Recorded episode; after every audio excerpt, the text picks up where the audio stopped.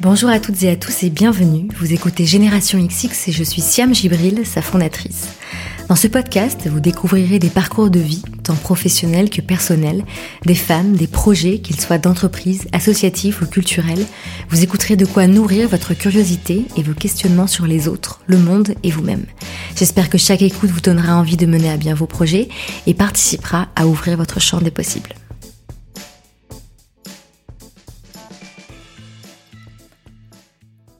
Que cela soit lié ou non aux conséquences de la crise du Covid-19, je sais qu'il y a parmi vous, chères auditrices et auditeurs, des personnes qui cherchent de nouvelles perspectives professionnelles. Alors avant de vous faire écouter l'épisode d'aujourd'hui, j'aimerais prendre deux minutes pour vous parler des formations proposées par le Wagon, car elles permettent d'acquérir en quelques semaines des compétences hyper valorisées dans le monde du travail, sur le marché de l'emploi, et qui sont utiles pour créer n'importe quel projet qui comprend un volet tech. Concrètement, les formations proposées par le wagon vous apprennent à coder, c'est-à-dire à maîtriser le langage informatique, que ce soit pour programmer un site internet ou créer une application par exemple. Le wagon propose également une nouvelle formation dédiée à la data science pour celles et ceux qui souhaitent apprendre à gérer de gros volumes de données et les rendre actionnables étape par étape, depuis le langage Python jusqu'à des concepts poussés comme le machine learning. Alors ne vous inquiétez pas, le jargon s'apprend vite. D'ailleurs, il n'y a aucun prérequis de diplôme pour suivre les formations Le Wagon et elles sont ouvertes à toutes et tous. D'ailleurs, j'insiste sur le tout. Elles durent 9 semaines à temps plein ou 24 semaines à temps partiel et pour info, les prochaines sessions démarrent en juillet puis à l'automne. C'est donc le moment de vous lancer et de candidater sur lewagon.com. Une fois la formation terminée, vous bénéficiez de l'aide du service carrière, vous intégrez le réseau de plus de 7000 diplômés et vous avez accès à une plateforme de contenu pour continuer à apprendre et progresser à vie. Avec le Covid-19, les élèves ont le choix de venir sur le campus ou de suivre les formations en ligne, avec le même accompagnement de la part des professeurs dans les deux cas. Le wagon possède des campus dans 39 villes dans le monde, comme à Paris, Bordeaux, Bruxelles, Montréal ou encore Sao Paulo. Pour découvrir tous les détails des formations ainsi que des témoignages d'anciens diplômés, je vous recommande d'aller sur le site lewagon.com. Et si vous connaissez des personnes qui pourraient être intéressées, n'hésitez pas à relayer l'info. Dernière chose, à la fin de l'épisode d'aujourd'hui, juste après les remerciements, vous pourrez écouter un mini question-réponse avec Rebecca, qui travaille chez Le Wagon, à propos du déroulement des formations et des modalités. Voilà, vous savez tout, maintenant place au nouvel épisode.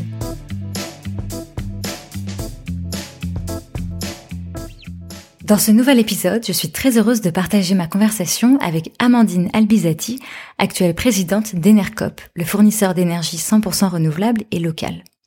Cela ne vous a pas échappé, la crise du Covid-19 a soulevé beaucoup de discussions sur le monde d'après et les tribunes se sont multipliées pour appeler à une urgente transition écologique et sociale. Dans ce contexte, écouter le parcours d'Amandine fait particulièrement écho. Depuis plus de 15 ans, elle consacre sa carrière professionnelle à agir concrètement pour cette transition. D'abord à la NEF, coopérative financière où elle participe par exemple au financement de la marque de basket Veja, puis à travers ses engagements au sein de différentes structures de l'économie sociale et solidaire, et enfin aujourd'hui en tant que présidente d'Enercop. Dans cet épisode, j'ai donc demandé à Amandine de nous parler de comment elle met concrètement son activité professionnelle au service de ses valeurs et de sa vision de la société. Amandine nous rappelle aussi que l'engagement d'une entreprise passe par son organisation en interne et elle partage donc son expérience de la gouvernance partagée. Alors comment être à l'écoute de toutes les parties prenantes, rester humble tout en voulant changer le monde, soutenir la transition écologique et sociale de notre société sans passer pour une idéaliste, c'est tous les défis dont nous parle Amandine avec passion. Très bonne écoute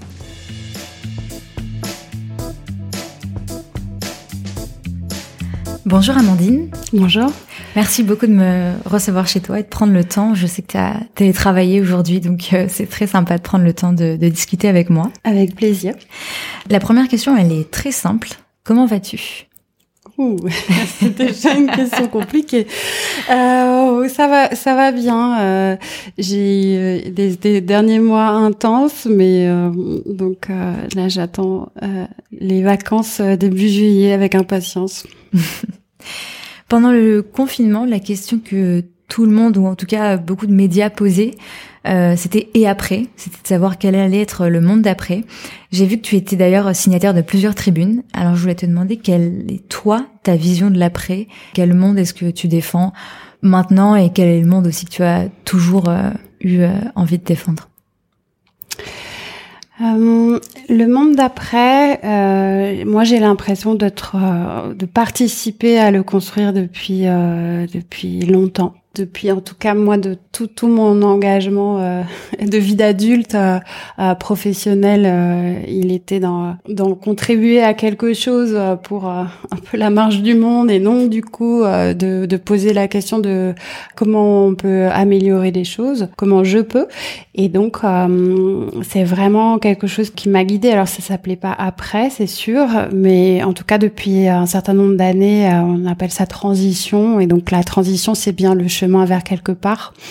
Euh, et donc c'est bien un mouvement. Donc on, peut aujourd'hui se dire qu'on a quelques éléments pour préparer euh, l'après. Quand tu parles de transition, tu parles de transition vers quoi? Quand je parle de transition, euh, je parle de transition écologique et sociale, de transition de modèle de société partir d'un état du monde, de dire que euh, euh, il y a des choses qu'il faut qu'on change, à commencer par euh, les inégalités. Ça, c'était mon premier. Moi, ma, ma, ma venue à la transition, c'était plutôt son côté social et très vite donc un, un, engagement écologique. Maintenant, c'est l'environnement et c'est aussi comment on entreprend ensemble, on fait société, on, on met en place des, des activités qui tiennent compte und des impacts pour les uns et pour les autres de toutes les parties prenantes. Et ça fait, ça se traduit, enfin moi dans ce que je fais euh, au quotidien, ça, ça, se traduit dans euh, quel projet. Donc euh, moi je travaille pour Enercop, donc une coopérative fournisseur d'électricité renouvelable.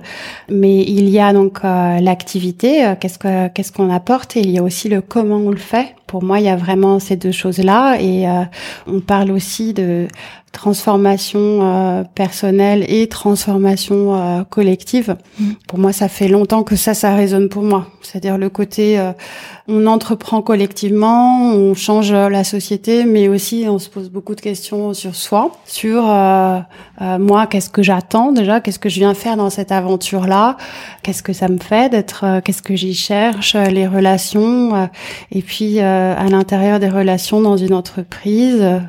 Moi, dans ma formation, on appelait ça chacun son bout d'écharpe, c'est-à-dire bien comprendre ce qui se passe pour moi et de pas parler pour les autres. Tu parlais à l'instant de ton engagement dans la vie adulte.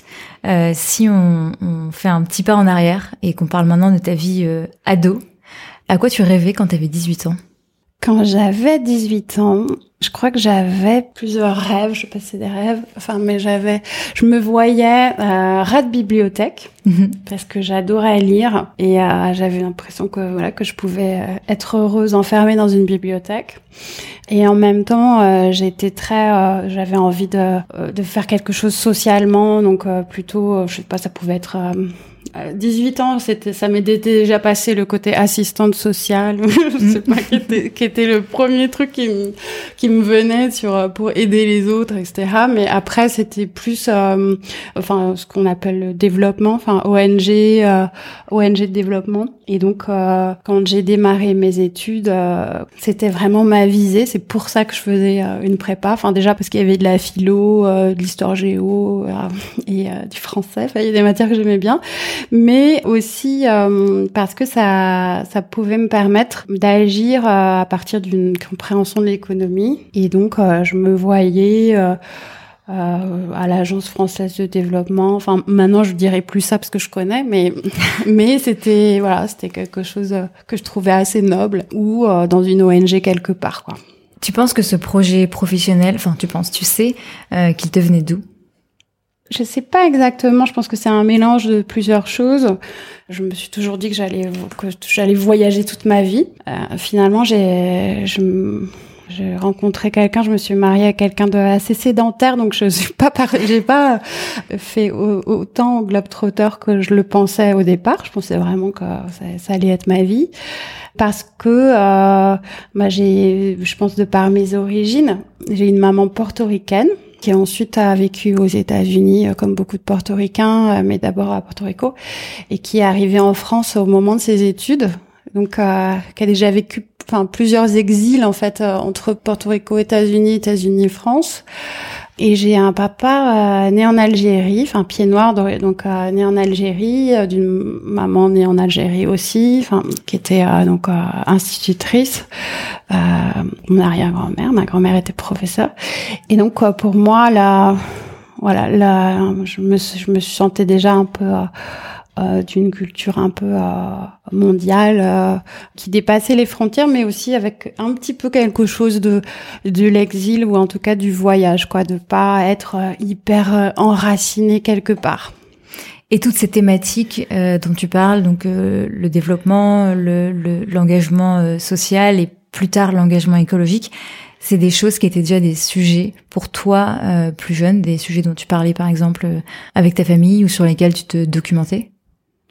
Moi, je pense qu'il y a quelque chose chez moi. Euh, bon, du côté de l'empathie, ça c'est sûr. Enfin, du côté de un peu, euh, je pense d'abord aux autres. Ça, c'était quelque chose qui était fort dans l'enfance. Euh, je pense qu'il y a des racines chrétiennes aussi dans mon histoire. Vraiment du, du côté un peu à la Emmanuel Carrère, je sais pas, le, le, personnage du Christ. Euh, Aujourd'hui, c'est pas quelque chose qui est, qui est très présent euh, dans mon quotidien, donc mhm. euh, ce que je suis en train de dire, je le raconte jamais. Euh, mais je pense qu'il y a ça qui est présent et le côté faire du lien. Alors c'est, je pense que ça, j'ai l'impression que c'est mon métier aujourd'hui, euh, faire du lien et euh, raccrocher euh, des, euh, enfin, je sais pas si c'est des intérêts divergents, mais en tout cas faire faire du lien, de la médiation.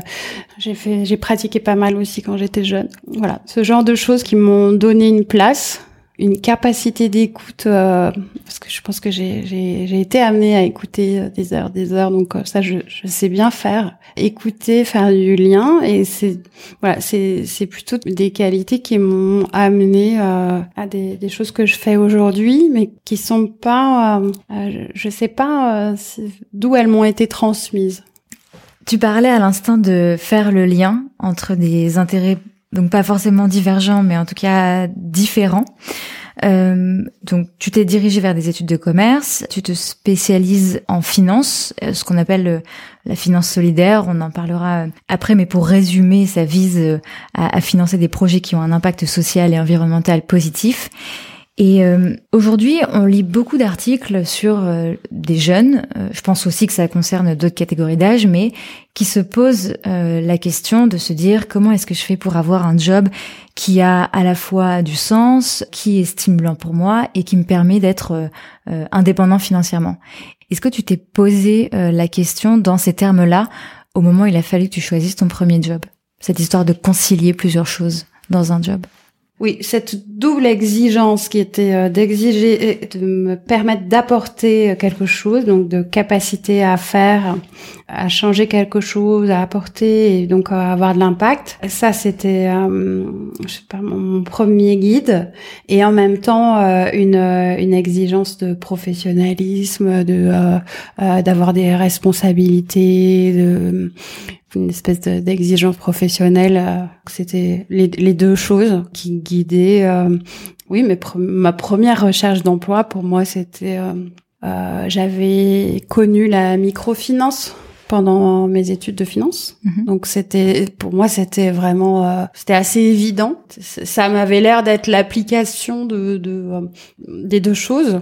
Et, et finalement, euh, je suis pas allée directement vers euh, ce que ce qu'on a appelé la microfinance, le microcrédit, euh, Grameen Bank, etc. C'est, c'est euh, euh, j'ai pas fait ça finalement parce que euh, j'ai rencontré tout de suite en fait la finance solidaire et notamment la NEF, qui est donc une coopérative euh, banque éthique et enfin et d'autres d'autres acteurs euh, les clubs Sigal euh, qui sont des clubs d'investisseurs. Où on met son épargne pour financer les projets à côté de chez soi le financement de du logement social tout de suite mon premier job ça a, été de travailler dans une une ONG plateforme de la finance solidaire Et donc ça, ça me semblait euh, vraiment concilier euh, bah, l'apprentissage des outils financiers et en même temps donc des outils qui produisent du sens, qui financent des activités porteuses de plus-value sociale et puis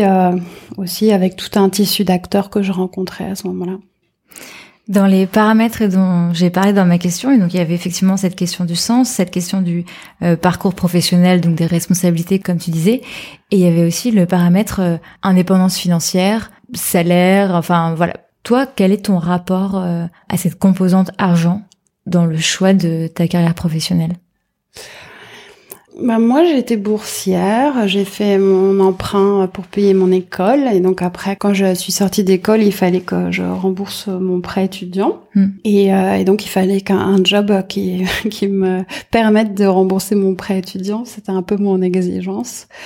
Euh, c'était vraiment ma préoccupation. Enfin, euh, et donc, euh, je veux dire au niveau financier, enfin, c'était pas plus que ça parce que c'est vrai quand on est en école, on a des espèces de, montants indicateurs de salaire annuel euh, moyen ou enfin et euh, j'ai jamais regardé ça et donc c'était voilà j'étais déjà contente de mon premier salaire qui était évidemment à rien à voir avec ceux de mes collègues euh, qui sont partis faire de l'audit ou du conseil mais c'était pas une préoccupation si ce n'est une besoin d'une sécurité financière. Donc je je serais pas partie euh, monter mon projet, euh, etc. J'avais je suis partie, je suis devenue salariée. Est-ce qu'il y a eu un, enfin, j'ai l'impression que non du coup, mais ça m'intéresse d'avoir ton point de vue là-dessus, une sorte de comparaison justement avec euh, d'autres trajectoires de carrière, parce que je pense que ça peut aussi être une question quand on voit d'autres parcours de gens qui ont peut-être euh, des rémunérations plus élevées que nous ou des un statut social différent et qui peuvent parfois empêcher certaines personnes euh, de faire certains parcours. Est-ce que toi ça a été une une question ou en tout cas quel est ton point de vue là-dessus? Alors moi déjà j'ai un frère qui a on a 11 mois d'écart euh, on a passé le, le bac ensemble les concours de prépa ensemble il a fait donc euh, une autre école que la mienne et lui, il a fait du conseil euh, et tout de suite, il a monté dans son cabinet, euh, il est devenu euh, euh partenaire. maintenant, il est partenaire à New York. donc, je vois très bien ce que ça peut être, enfin, une autre trajectoire dans le, la sphère privée lucrative. Mais déjà, en fait, je savais déjà, même à l'école, donc euh, à l'école, je, je, je, savais déjà ce que j'allais faire et ce qui me guidait moi, et peu importe euh, ce qui guidait les autres. Enfin, c'était pas, c'était assez clair pour moi, c'était assez évident. Donc j'ai pas été, euh, j'ai pas eu de questionnement, si ce n'est j'avais des des amis qui elles euh, avaient se disaient moi je vais faire quelques années euh, en audit conseil et ensuite euh, je switcherai je, je changerai moi je enfin je me disais clairement que j'allais pas supporter ça et donc que j'avais besoin de tout de suite de toucher du doigt ce que voilà, quelque chose qui est vraiment avec lequel je me sentais bien quoi mhm. Après un, quelques années à la BFS, donc la Bourse au financement solidaire, tu travailles 13 ans à la NEF, si je me trompe pas, qui est donc euh, la coopérative financière, c'est comme ça qu'on décrit l'activité dont tu parlais tout à l'heure. Comment est-ce que tu restes 13 euh, ans dans cette euh, dans cette entreprise? Je, je, te pose la question euh, rapport au fait qu'aujourd'hui on, on, a l'impression en tout cas qu'on reste moins longtemps euh, dans les entreprises. Mais donc toi pourquoi est-ce que tu passes du temps là-bas? Qu'est-ce qui qu'est-ce que ça t'apporte? Et qu'est-ce que toi t'apportes aussi à ce secteur?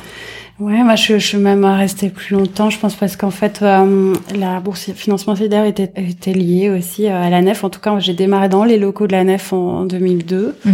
Euh, et j'ai quitté réellement la nef en, en Noël euh, l'année dernière. Donc euh, même si j'étais déjà à NRCOP depuis longtemps, mais donc j'ai été très très très très liée à cette coopérative qui est donc une banque dont l'objet, alors un peu la, la phrase de la nef, c'est pour que l'argent relie les hommes.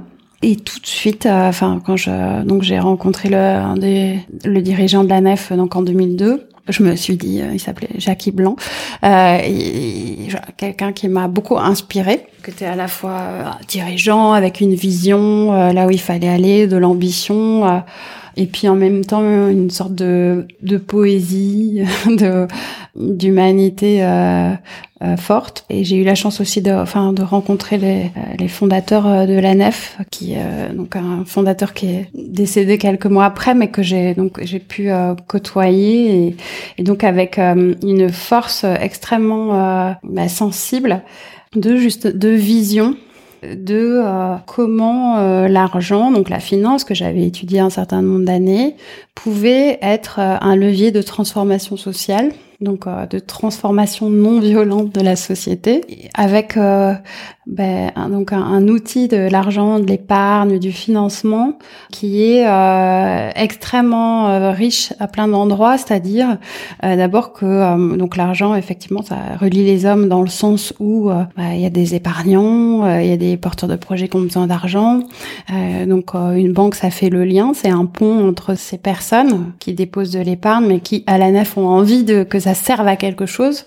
et puis des, personnes qui portent des projets. Et c'est aussi donc l'argent un levier pour les accompagner, ces entrepreneurs. Du coup, je me suis trouvée à une place en tant que euh, euh chargée de crédit.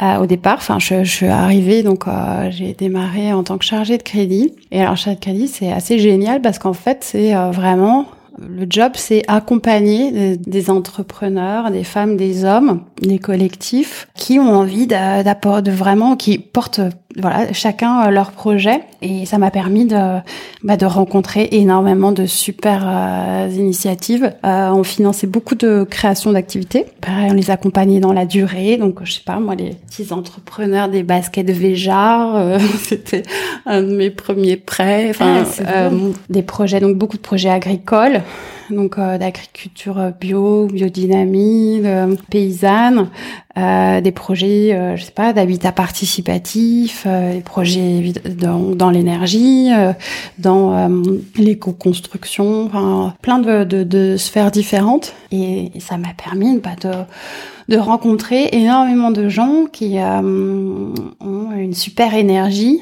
l'envie de faire des choses, le courage d'entreprendre, et avec des, des difficultés très concrètes chez eux. Et puis, euh, de mon côté, euh, de l'écoute, euh, de, euh, de l'analyse. Et à la nef, euh, une importance accordée à cette écoute-là, c'est-à-dire que, y compris même dans ce qu'on appelle la finance solidaire ou la finance, il y a aussi donc la finance à impact. On peut aussi arriver à à déterminer des, des critères, des ratios euh, de mesure de l'impact. On parle énormément de la mesure de l'impact. En fait, euh, quand on crée un projet, euh, on a quand même pas mal aucune idée de, la, mesure réelle de son impact. C'est plutôt une énergie, quoi, une envie de quelque chose, et aussi une confiance qu'on doit avoir dans la personne. C'est-à-dire, est-ce que cette personne-là, elle va, voilà, elle va aller au bout de son projet? Est-ce qu'elle va euh, un peu dévier à, la première difficulté? Ou est-ce que euh, elle va euh, bah, trouver les ressorts pour conduire son, son, projet social en même temps que son projet entrepreneurial? Et donc, j'ai trouvé que ce métier était vraiment super enrichissant. Et ce qui est fou, c'est moi, je vois mes mes anciens collègues que je vois toujours, bah, quand on, on fait des dîners, il n'y a pas un dîner où on me parle pas encore de projets, enfin de projets, les, les, derniers projets accompagnés, euh, les, enfin et donc il y a une, une sorte de, de, passion à la nef pour euh, les projets qui sont soutenus et, en fait c'est vrai, euh, je me dis souvent que finalement c'est peut-être parce qu'après j'ai pris des responsabilités, bah, c'est peut-être quand même un des meilleurs jobs que je connaisse quoi. Et c'est ce qui a fait que tu as pu rester, donc tu disais plus de 13 ans là-bas alors, euh, je me suis quand même longtemps demandé, mais qu'est-ce que je fais encore là? Parce que quand même, j'en voyais. Enfin, euh, voilà, moi, je, évidemment, autour de moi, ça, ça arrivait, repartait. Je m'en vais pour euh, aller faire du pain, je sais pas où. je, voilà, il y, avait tous ceux qui, qui part, enfin, allaient faire leur tour du monde ou qui lâchaient pour, bah, pour monter leur propre projet. Et donc moi je me disais mais qu'est-ce que pourquoi moi je suis je suis encore là euh, et, en fait euh, effectivement j'ai je suis rentrée euh, au comité de direction quelques enfin d'abord j'ai pris la direction de la du bureau de Paris de la délégation de Paris ensuite, donc du coup, bah c'est, j'ai découvert, enfin assez rapidement en fait le, le management, le, la responsabilité des engagements qui était autre chose que celle de d'écouter les entrepreneurs, mais donc plutôt de décider des des octrois de crédit et ensuite, euh, j'ai euh, élargi mes fonctions euh, plutôt sur le côté les partenariats avec bah, toutes les structures de l'économie sociale et solidaire, les réseaux. Donc, je suis rentrée au comité de direction. Donc, je gérais les relations institutionnelles et puis J'appuyais le développement de la nef en tant que banque, parce que c'est un parcours du combattant de créer une banque en France. Euh, donc on nous attend pas du tout pour ça. Euh, voilà, il y a c'est très régulé euh, avec euh, des institutions qui ont un autre paradigme celui où une institution financière, pour perdurer, il faut qu'elle offre une rentabilité de ses fonds propres, une rentabilité de ses actionnaires, que si elle fait pas ça, bah, elle se met en danger. alors que le projet de la nef, c'est c'est pas, c'était plutôt de donner du, du sens à l'argent. Et donc, t'as trouvé finalement pourquoi est-ce que toi, tu t'avais pas euh, voulu lancer ton projet ou faire autre chose? Quand tu disais, euh, je me demandais qu'est-ce que je fais là, qu'est-ce que t'as trouvé comme réponse à ça? Euh, Des projets, j'en ai lancé beaucoup par exemple, Inercop, on pourra en parler euh, évidemment, mais j'ai j'étais participé à, à, la création euh, en 2005. Euh, mais on a créé aussi Énergie partagée, donc avec l'équipe d'Inercop, qui est tout un, un mouvement d'installation d'énergie citoyenne, c'est-à-dire d'énergie renouvelable de projets portés par les collectivités, les, les habitants. Donc on a créé un fonds d'investissement solidaire qui donc collecte l'argent euh, auprès de auprès d'épargnants, euh, de, particuliers qui prennent quelques actions et avec on, on des, des projets d'installation. Aujourd'hui, euh, Énergie partagée, c'est un très beau projet avec euh, plus de 5000 actionnaires, des, plus de 20 millions d'euros de, de capital euh, collecté.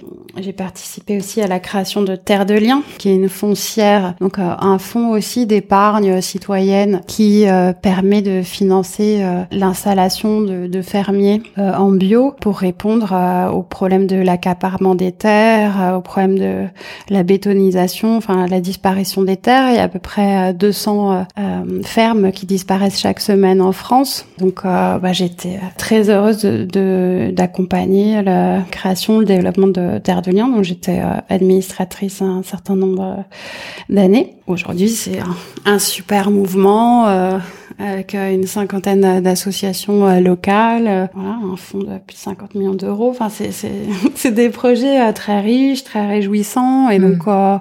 Euh, oui, il y a l'entrepreneuriat individuel, mais l'entrepreneuriat collectif, euh, c'est aussi euh, très riche.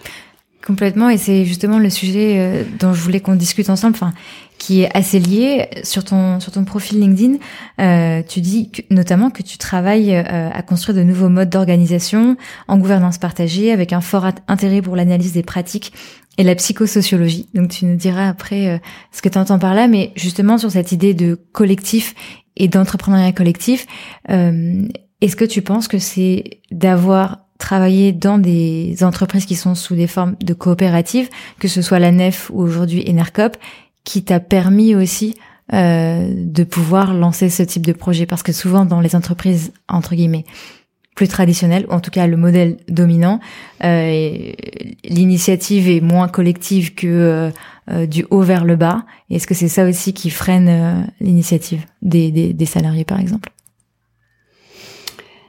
Alors, euh, il y a divers modèles. Enfin, moi, je suis pas pour dire qu'il y en a qu'un. Mhm. Euh, donc je je dirais pas qu'il faut être absolument une coopérative ou maintenant une société coopérative d'intérêt collectif comme Enercop pour euh, entreprendre, pour faire les choses bien. Euh, donc moi je suis euh, ou administratrice du mouvement des entrepreneurs sociaux depuis euh, la création en 2010. Dans ce mouvement-là, il y a énormément de, de modèles différents. Très souple et des projets en gouvernance partagée. Il y a différentes façons de faire, mais clairement, le monde coopératif a encore peut-être des choses supplémentaires dans le sens de la conciliation à de manière organique dans l'entreprise des intérêts de ses parties prenantes. Mhm. Là, vraiment, dans, pour le coup, dans, dans euh, donc euh, on appelle ça le multisociétariat, c'est-à-dire que dans la coopérative, il y a des catégories de sociétaires. Donc, sociétaires, c'est comme des actionnaires euh, qui ont, qui ont des parts sociales. Et donc le multisociétariat, c'est fait pour internaliser les presque les conflits d'intérêts, enfin la conflictualité à l'intérieur de l'entreprise pour euh, bah, trouver l'intérêt euh, général en fait des parties. Et donc euh, dans le NRCOP, donc il y a les consommateurs, il y a le collège des consommateurs, des producteurs, des collectivités, des salariés, des partenaires. Et donc ça, ça, permet à, à l'intérieur même du, du, statut de l'entreprise de gérer ces différentes ces différents intérêts. Ça c'est une facette dans la culture euh, il y a encore d'autres facettes justement sur cette question du participatif.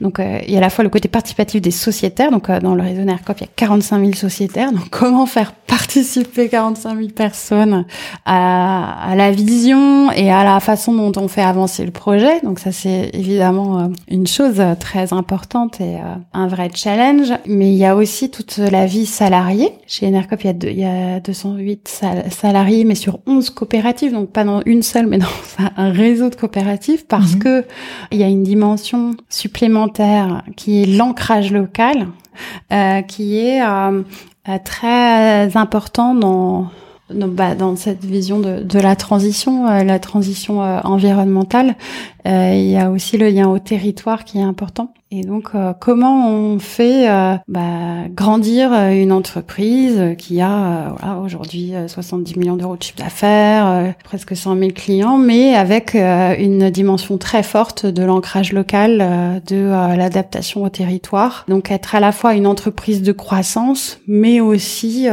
écouter le terrain. Donc, tout ça donne un projet extrêmement riche qui m'intéresse aussi effectivement dans cette euh, dans la vie du collectif, hein, donc comment on fait marcher tout ça. Donc euh, quand je parle de, psychosociologie, c'est parce que les, les, institutions, elles ont une, euh, bah, elles ont une culture propre, elles ont des dynamiques, des dynamiques de groupe, des et moi ça m'intéresse beaucoup de regarder ce qui s'y passe de d'essayer de, de, regarder des choses qu'on n'a pas l'habitude de regarder dans la dynamique collective, dans l'entreprise. Euh, tu penses à quoi, par exemple Je pense à bah, la place de l'individu dans le collectif. Mhm dans un projet qui euh, a cette ambition de, de, participer à changer le monde, les salariés qui viennent, ils viennent pas pour euh, le salaire, parce que d'abord chez Enercop, on a une échelle de salaire de, de 1 à 3. On a des salaires euh, qui sont euh, élevés, enfin par rapport au marché, sur les, le salaire minimum, sur donc le salaire d'entrée à Enercop, qui est à 2600 euros brut aujourd'hui. Et on a donc une, une espèce de, enfin d'échelle des salaires, enfin écrasés, donc avec des, des salaires de, de cadres qui sont en dessous. Euh, du marché, quelquefois bien en dessous euh, sur euh, sur certains postes. Donc les personnes, elles, elles viennent pas chez Enercop euh, pour le salaire, mais elles, elles viennent pour participer à changer le monde. et donc c'est c'est pas rien d'être dans cette dynamique de collectif où bah, il y a énormément donc de décisions prises collectivement et une attention portée à la prise en compte de la parole de chacun. Et du coup, cette gouvernance partagée, elle se vit euh, euh, même dans n'importe quelle réunion. C'est-à-dire mhm. que dans une réunion, il y a des, il y a des tours de parole.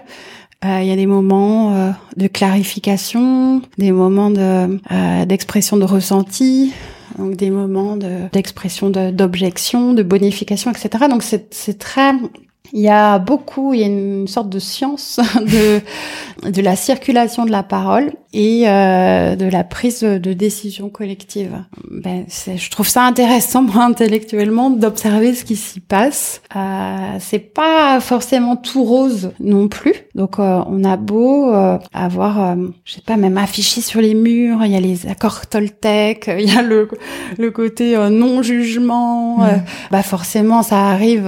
donc, il y a aussi ça à gérer. Il y a le poids du collectif, il y a le poids d'un projet. Quand le projet c'est la transition énergétique, on a une espèce de graal qu'on n'atteint jamais parce qu'en fait on est quand même dans le pays du nucléaire, un, système énergétique extrêmement centralisé, même si aujourd'hui on a il y a plus de 50 fournisseurs, donc on est d'électricité. Il, mmh. il, y a énormément d'acteurs aujourd'hui, mais il n'empêche que euh, ce modèle coopératif qu'on défend, euh, c'est clairement pas le, le modèle.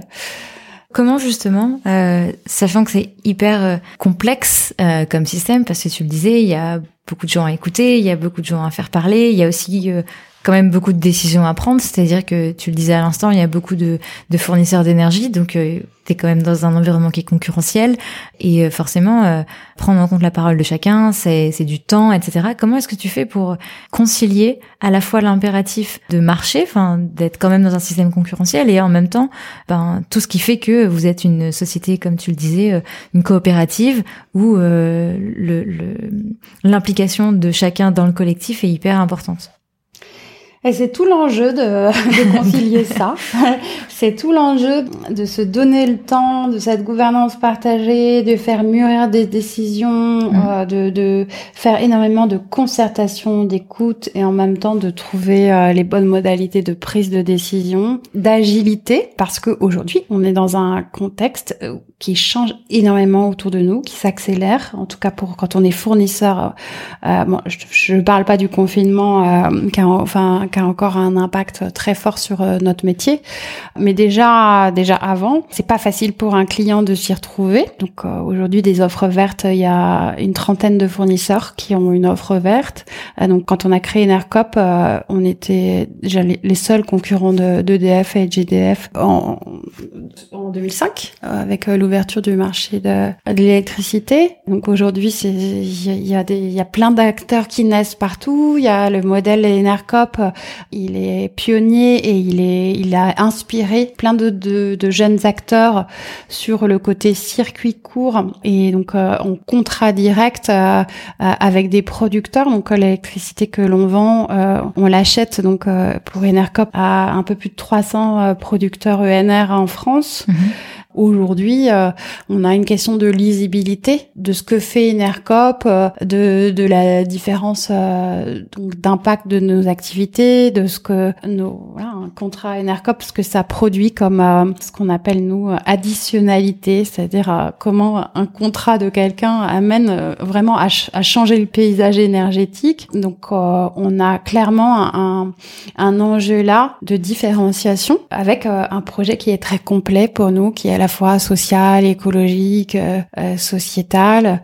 Euh, donc il faut pouvoir le rendre euh, lisible et donc pouvoir l'adapter. Ça, c'était euh, ta question de comment on fait pour être une entreprise, une jeune entreprise de mmh. croissance mmh. qui, voilà, nous, nous, on fait un, un chiffre d'affaires qui grandit de plus de 30% par an.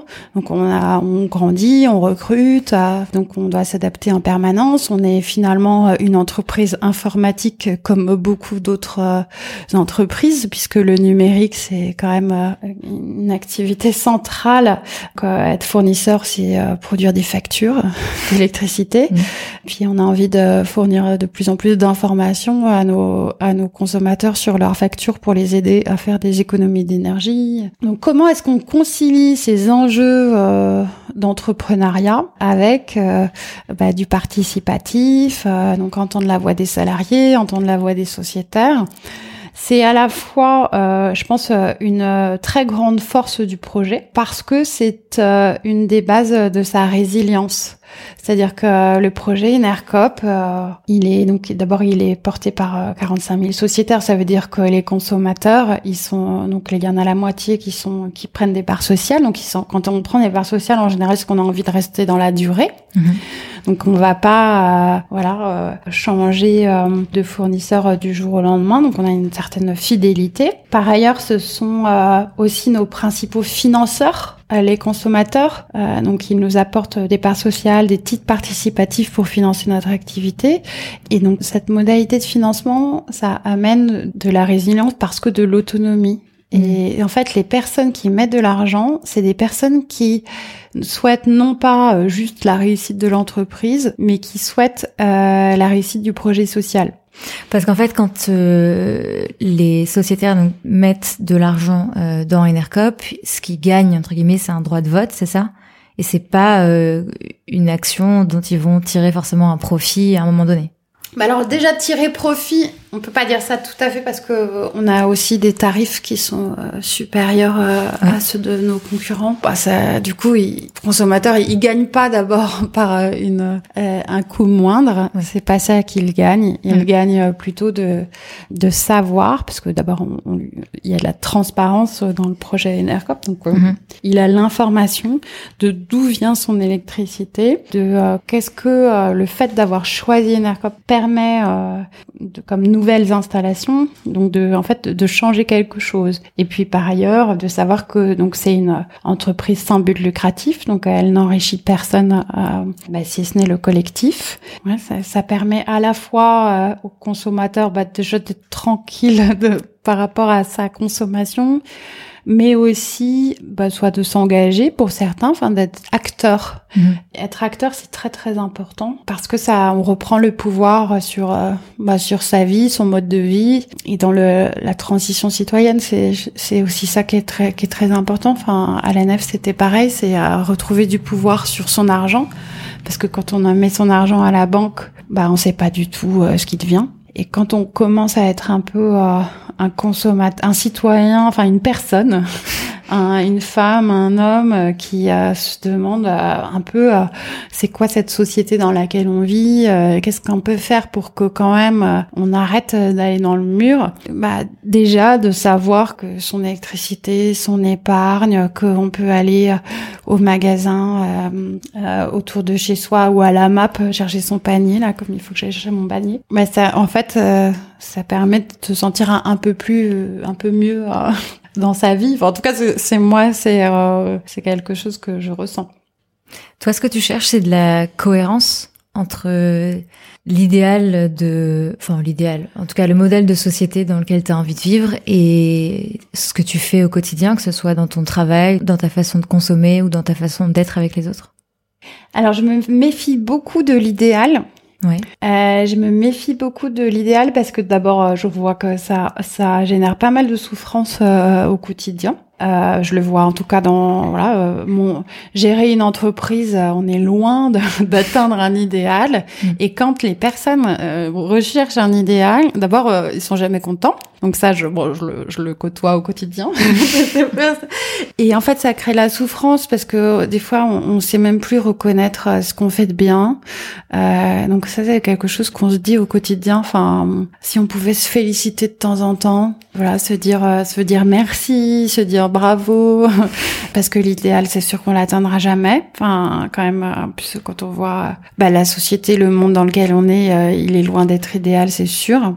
oui, il y a la notion de cohérence, ça me parle et de euh, je sais pas, on peut pas appeler ça de connexion, mais de, de quelque chose de, aussi qui est en cohérence avec euh, son intériorité. Quoi. Pour moi, c'est important. Et ce qui est important aussi, c'est euh, bah, qu'on ait des, des femmes et des hommes. Et donc, c'est quelque chose de, on fait, on est humain, quoi. Et donc, on fait ensemble, on travaille ensemble tout le, chaque jour, et avec les forces et les faiblesses de chacun. Et si on pouvait euh, s'appuyer là-dessus, enfin, accepter les les, faiblesses, s'appuyer sur les forces, les valoriser, bah, c'est quelque chose que, qui est pas si évident euh, à faire. Donc, euh, je rajouterais que la notion d'humilité aussi, euh, elle est importante dans l'entrepreneuriat ou, que bah, on, fait son petit colibri ou on fait ce qu'on peut, mais c'est pas beaucoup plus que ça. C'est intéressant que tu dises qu'il faille se méfier de l'idéal. Sur cette notion justement euh, d'idéal, il y a quelque chose qui me vient en tête quand on discute, c'est que euh, j'ai l'impression que quand on a des discussions avec des gens qui partagent pas forcément cette vision du monde euh, et toutes les valeurs dont on a parlé dans cette conversation, et justement rapidement ils peuvent te qualifier ou qualifier quelqu'un qui aurait ce discours d'idéaliste, de quelqu'un qui vit dans une utopie, de pas en connexion avec le réel. Qu'est-ce que toi ça t'inspire quand les gens disent ça, quand ils disent oh mais c'est pas le vrai monde celui que tu décris ou celui dans lequel tu vis? Bah, je, j'entends ça. Hein. Je, je, trouve ça intéressant de. Euh, euh, de voir que moi je gère un fournisseur d'électricité, il y a rien de plus concret euh, mm. que ça euh, au quotidien. Donc euh, et toutes les activités auxquelles j'ai pu contribuer, c'est des choses très très concrètes, de nous fournir de l'électricité, de nous fournir donc de l'alimentation, donc de produire. Il c'est clair que là il y a un, on a un souci en fait de de reconnaissance de cette économie qui est une économie réelle et plus réelle peut-être presque que d'autres, mmh. euh, que quand on lance des startups, euh, des, des, bulles spéculatives, euh, en fait, euh, on lance des, des, des entreprises qui créent rien du tout, enfin comme valeur. Donc au contraire, moi je trouve que je travaille dans une économie extrêmement réelle, qui répond à des besoins sociaux et qui s'inscrit dans un dans un monde de, de marché. Enfin, on n'est pas on n'est pas du tout en dehors de l'économie de marché. Donc, euh, je, mais je, mais je vois bien que c'est quelque chose qu'il faut, euh, qu'on n'arrive pas en tant qu'acteur de euh, mm. l'économie euh, sociale et solidaire à faire entendre. On ne sait pas le faire entendre ni des décideurs euh, politiques, ni des grands institutionnels privés. Enfin, moi, je me, j'ai fait du plaidoyer à, à l'AMF, à l'autorité des marchés financiers, oui, ils nous regardent de gauche, c'est un autre monde. Mm. De temps en temps, il y en a un qui arrive à, comprendre un peu ce qu'on ce qu'on raconte, mais donc on, on, on le fait.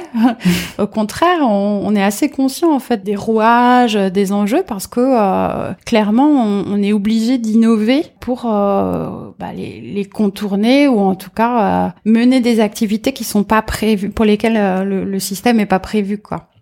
Et qu'est-ce qui manque pour y arriver? Puisque tu dis que y a, on n'y arrive pas à un moment donné, le, le message passe pas. Alors, euh, qu'est-ce qu'on pourrait faire pour y arriver? Euh, D'abord, euh, montrer que c'est un écosystème, que c'est c'est un vrai système économique, donc qui couvre tous les champs de, de, de la vie réelle. Trouver des, des, synergies entre ces acteurs-là, qui quelquefois bah, sont un peu le nez dans le guidon, donc s'occupent de, bah, de leur modèle, mais se disent pas que ils pourraient trouver des fournisseurs, des partenaires et choisir en fait leurs partenaires leurs financeurs, leurs banquiers, etc. Enfin, donc euh, nourrir un écosystème, ça c'est quelque chose qui est une, une des clés. Euh, parler d'une seule voix. Donc euh, pouvoir délivrer un message cohérent et ça c'est pas évident parce que oui il y a des guerres de chapelle, mm. chacun a son modèle qui est meilleur que celui du voisin. il y a un petit peu sortir de soi pour aller voilà, faire des alliances donc euh, faire des alliances et puis pour moi euh, plus s'appuyer sur les citoyens. Euh, je pense qu'on aura plus à trouver comme appui que euh, bah, changer la loi. En général, ça se fait avec un train de retard. Les acteurs privés plus importants, alors dans certaines actions auxquelles je participe, on a il y a cette ambition, par exemple au MOVE, au mouvement des entrepreneurs sociaux, donc je, je suis pour le faire euh, avec euh, bah, une vigilance sur euh, qu'est-ce que ça ça crée réellement, mais je pense que oui, il faut dépasser les frontières et faire confiance aux citoyens. On en a beaucoup parlé. tu as des des, des sujets euh, qui te prennent euh, beaucoup de temps et d'énergie, donc de concilier euh, voilà ces impératifs professionnels avec tous ces, ces, impératifs de vision de la société. Tu dois aussi beaucoup innover parce que forcément c'est des, des choix qui sont pas peut-être pas aussi documentés que je dirais les choix de management un peu plus à nouveau traditionnels, mais c'est-à-dire dans le modèle dominant. Donc qu'est-ce qui te nourrit? Où est-ce que tu vas chercher de l'inspiration pour sans cesse t'inspirer, trouver des nouvelles euh, solutions, des nouvelles idées qui vont dans le sens de tout ce que tu fais je pense que déjà j'ai j'ai je vis dans une certaine effectivement cohérence euh, entre mon mode de vie et mon travail. Je ne vis pas la, la schizophrénie que d'autres peuvent euh, vivre au quotidien et que je soupçonne d'être très difficile. Mm voilà ma, ma, façon de vivre euh, dans mon quartier euh, avec mon jardin partagé, mon AMAP, euh, mes voisins, mon association de de la rue, enfin je veux dire le, tous les circuits courts qui nous entourent aujourd'hui, bah il y a énormément de de, de richesses locales. donc je crois beaucoup dans le local Mhm. Je trouve que à partir d'un lieu, on peut tisser euh, beaucoup de choses. Donc il y a toute une, vie locale. Euh, mes enfants, euh, ils, connaissent bien euh, Enercop, ils connaissent bien la nef. Alors bon, ils aimeraient en entendre un peu moins parler, mais disons que voilà, il y a, une, cohérence de, entre ma vie personnelle et ma vie professionnelle, même si évidemment il y a des points d'attention à avoir là-dedans parce que c'est pas toujours facile de mettre des parois étanches dans les sphères de sa vie. Et puis après, l'inspiration, euh, moi, moi, je, enfin, je, je veille toujours à être accompagnée. Je crois beaucoup euh, dans le travail sur soi-même. Je crois beaucoup euh, dans l'aide des, des tiers. Mhm. je suis très fan de de psychanalyse, de psychosociologie, de d'apports divers et variés. Moi, je trouve qu'on a la chance de pouvoir bénéficier de bah, du savoir d'autres personnes et on n'arrive jamais tout seul en fait à, à rien. Enfin, en tout cas, c'est ma conviction. Moi, je fais rien toute seule. Euh, je je m'appuie beaucoup. Donc, c'est quelque chose qui me qui à la fois euh, m'inspire, crée des résonances euh, et puis soutien dans les moments euh, moins faciles. Donc je, j'ai, pas mal de ressources comme ça. Euh, en général, quand ça va pas, je me, je me trouve toujours un, un, système, en fait, un, j'échafaude des plans pour faire face à l'adversité. Voilà, mais et, évidemment, le, je pense qu'il y a une dimension euh, dans la famille, euh, dans l'amour, euh, enfin, qui a une place dans la vie et qui est importante dans pour accompagner au quotidien. Et quand je suis accompagnée au niveau professionnel, évidemment qu'on fait des liens entre le personnel, le professionnel, enfin, parce qu'il faut gérer les deux en même temps, quoi.